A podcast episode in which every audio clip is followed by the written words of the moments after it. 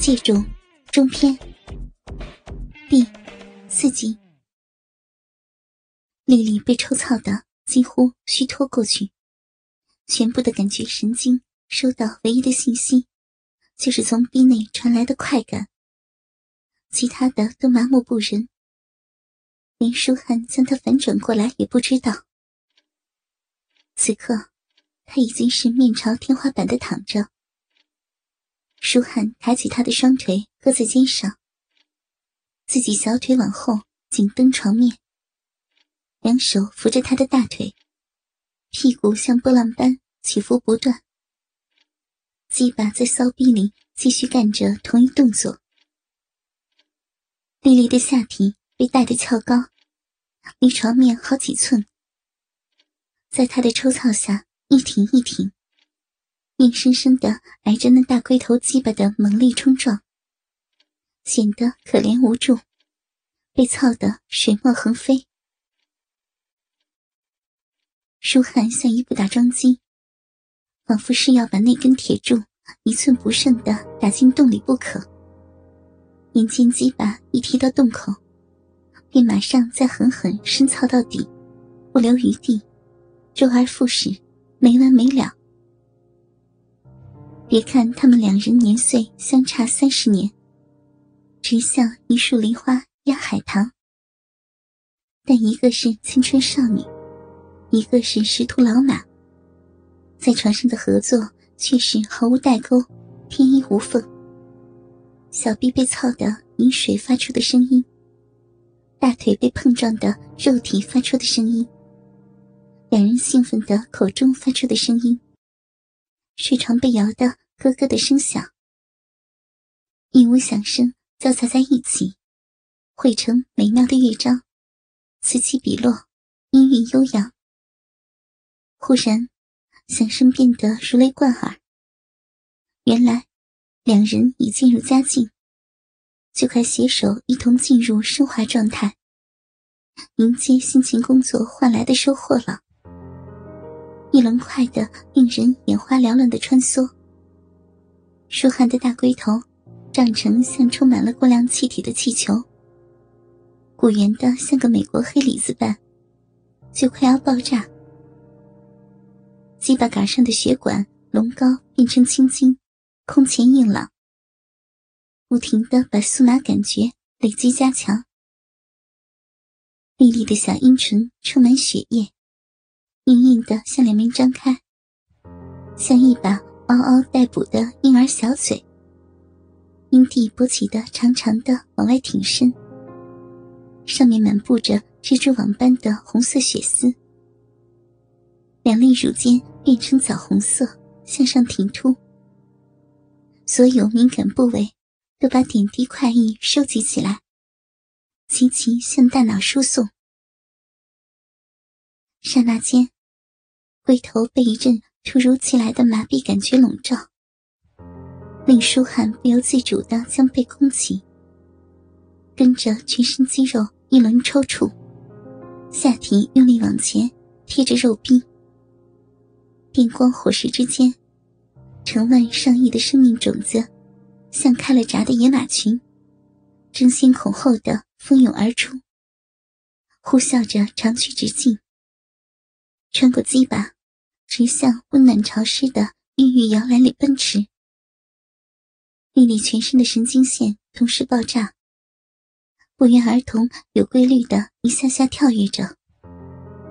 巨大的高潮令她的屁股像装上了强力弹簧，不断高低耸动，热情的迎接着一股股生力军，点点滴滴的尽情吸收。肉壁一张一缩的戳个不停，将摄入的滚烫精液吸得半点不留。从高潮的顶端慢慢降下后，丽丽绷得紧张万分的肌肉一下子松弛下来，如释重负的张嘴大呼一口长气。跟随而来的是一种令人舒服无比的倦怠感，畅快莫名。就像鼻子痒的难受时，突然绷紧全身，深吸一口气，集中全身气力来一个大喷嚏，把难言的感觉驱散无疑，换来一声轻松愉快。客厅的港声被房里传来的一阵阵浪声淫语吵得浑身不自在，心里像打翻了五味瓶，酸甜苦辣尽在心头，脑子里幻想着床上的一对淫荡男女，放浪形骸，直躁的坐立不安。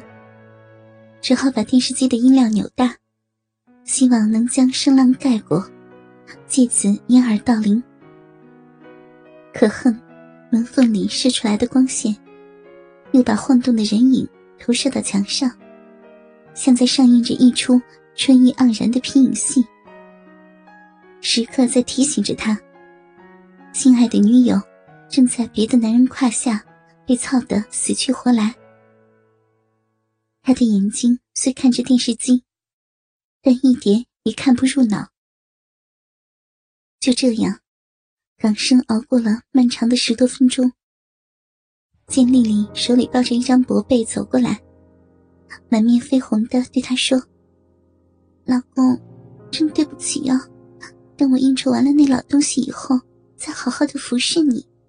只要你开口，啥都乐意奉陪。你可要明白，我所干的一切都是为了你呢。”港生悠悠的回答。就算是为我好，也不用那么尽力啊！人家心里不知道有多难受呢。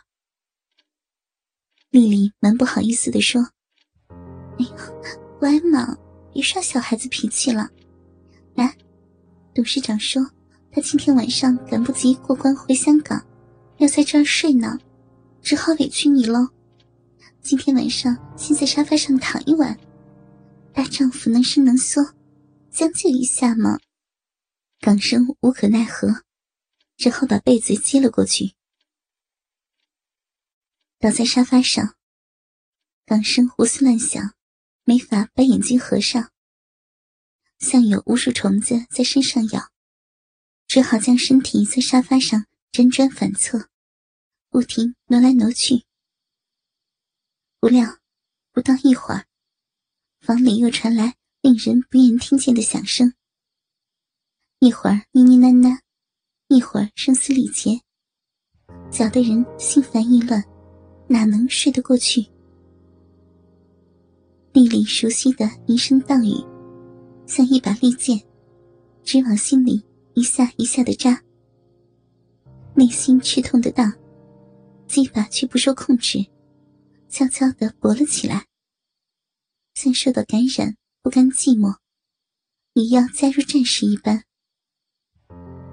约了一会儿，正想溜到对面的歌舞厅，找个姑娘发泄一下，但一想到要储备弹药，以便后天回家时向妻子交功课，港生只好咬着牙关，尽量按耐心情。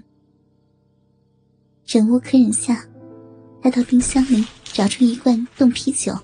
大喝几口，指望能降降温，度过这一晚。睡房里的人也真有能耐，漫漫长夜竟能不歇不休的盘肠大战，将放浪的声音一阵接一阵的传出厅外。冷声把被子蒙着头，也不能阻挡声音的入侵，心里在诅咒着。你这老不休，要做风流鬼，也好等我坐上了主任位子，再在牡丹花下死呀！